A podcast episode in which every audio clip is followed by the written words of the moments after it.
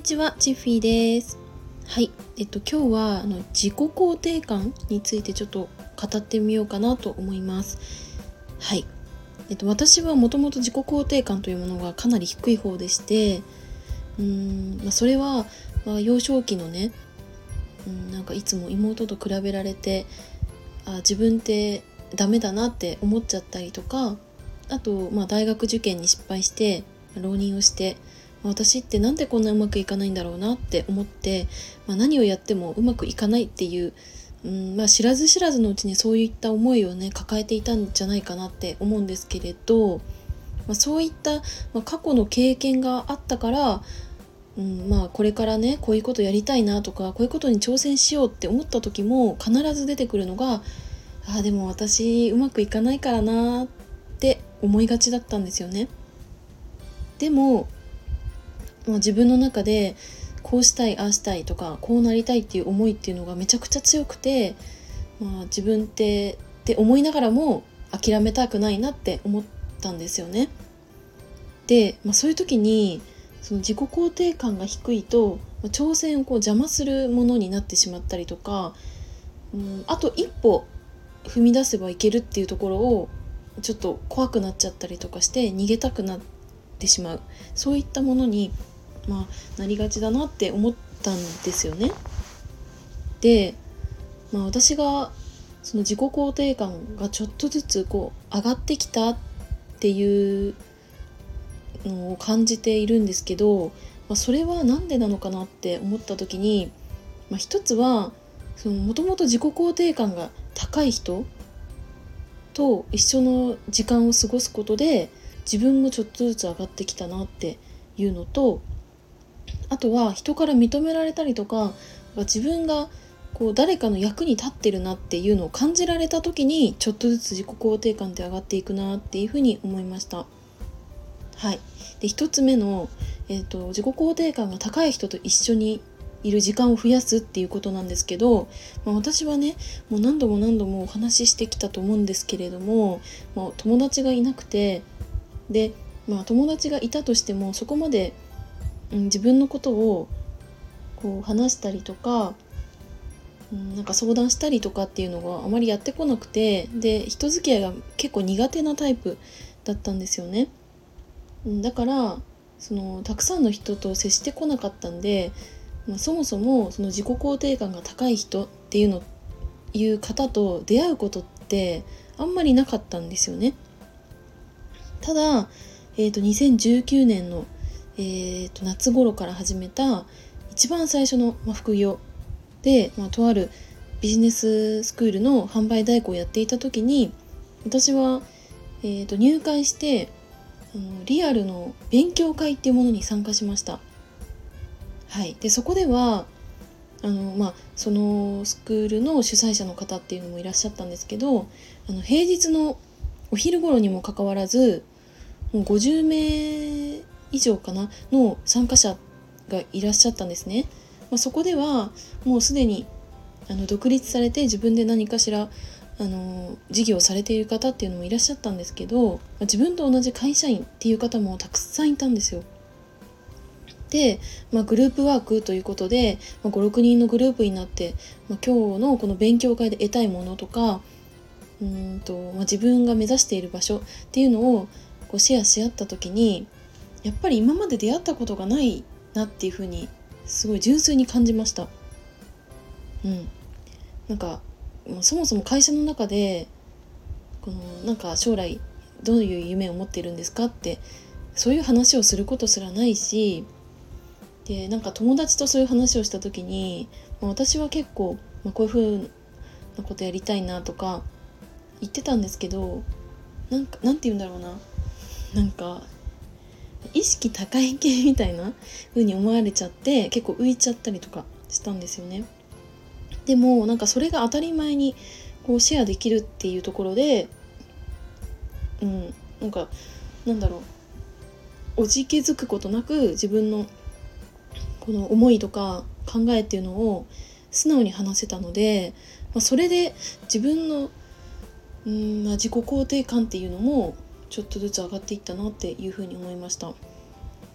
うん、であとは、まあ、人から認められたり誰かの役に立っているっていうのを感じられる時っていうのは、まあ、これはあの実はその一番最初の副業の時は私は感じられてるなっていうことはなかったです。というのも、まあ、私があのそのサービスをご案内した時にあの購入いただけなかったからなんですよね。なんか自分で SNS で発信して集客セミナーの集客をしたりだとかでその私のセミナーに興味を持ってくださった方にセミナーをして商品をあのご案内した時もあの、まあ、その心からその商品を欲しいっていうふうにやっぱ思われなかったしどちらかというとネガティブな印象を持たれてしまってあの、まあ、購入いただけなかったっていうことがあったんですけどそうだから、まあ、その時はあんまりその誰かの役に立ってるなっていうふうなことは思えなかったんですよね。まあ、それが1年くらい続いたんですけど、まあ、その後にあの始めたのが実はウェブライターでして、まあ、そのウェブライターをやって初めてその誰かの役に立ってるとか、うん、自分ってこういうことをすることでまあ、価値を与えられるんだなっていうふうに感じられてそこでちょっとずつ自己肯定感も上がっていったんですよね。うん、なんかその、まあ、誰かに価値を与えたりとか役に立ってるって感じられたのもその、まあ、クライアントがいて、まあ、その方からあの執筆お願いしますって言われて、まあ、執筆をしました。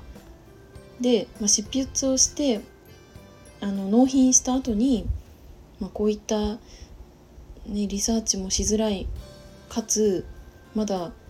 あの情報っていうのがあんまりない中でこれだけの記事を書いてくださって本当にありがとうございますって言われたりだとかあとは実際にこう数値として結果が出た時ですかね。うん、なんか私自身もあんまり自信がない中であの、ま、キーワードっていうのを選んで、まあ、そこから、まあ、競合のサイトを見てあの構成を考えてで執筆したものっていうのがあって本当に納品してからも不安で不安で本当に仕方なくて本当にこれが読者の方が求める内容なんだろうかとか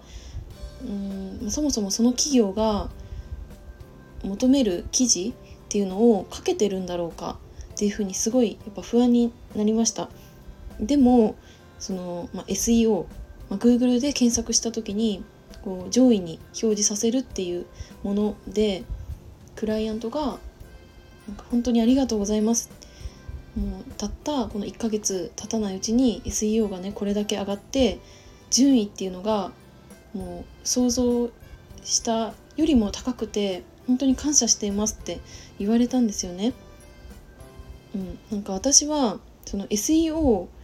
もちろん上位に表示するさらに上位じゃなくて絶対に3位以内に表示させたいなって思って書いていたもののなんかその SEO 圏外で1ページどころか2ページにも3ページにも載らなかったって言った時に本当怖いから私は SEO のチェックっていうのをしてなかったんですよ実は怖すぎて。うん、だからその結果っていうのはクライアントから教えてもらったんですけどうん。まあ、その結果を聞いてあ今までやってたことって間違いじゃなかったんだなって思ったし、まあ、私が、うんまあ、かなり大変で、ま、苦労したお仕事だったけどこうしてクライアントの役に立っていてで実際にあのまあね SEO1 位とかになるとそのキーワードで検索した読者っていう方が一番最初に見てくれる確率が、ま、高くなるのでそのね、今まさに問題を解決したいなって思ってる読者の方